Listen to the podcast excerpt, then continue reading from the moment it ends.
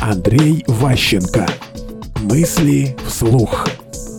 Жадный аккумулятор. Вот все то, что вы можете сказать, подумать, это меньше 10% ваших мозгов. Очень маленькая территория. Остальная территория – это бессознательная. То есть зона неконтролируемая, неуправляемая. Мозг управляет огромным телом.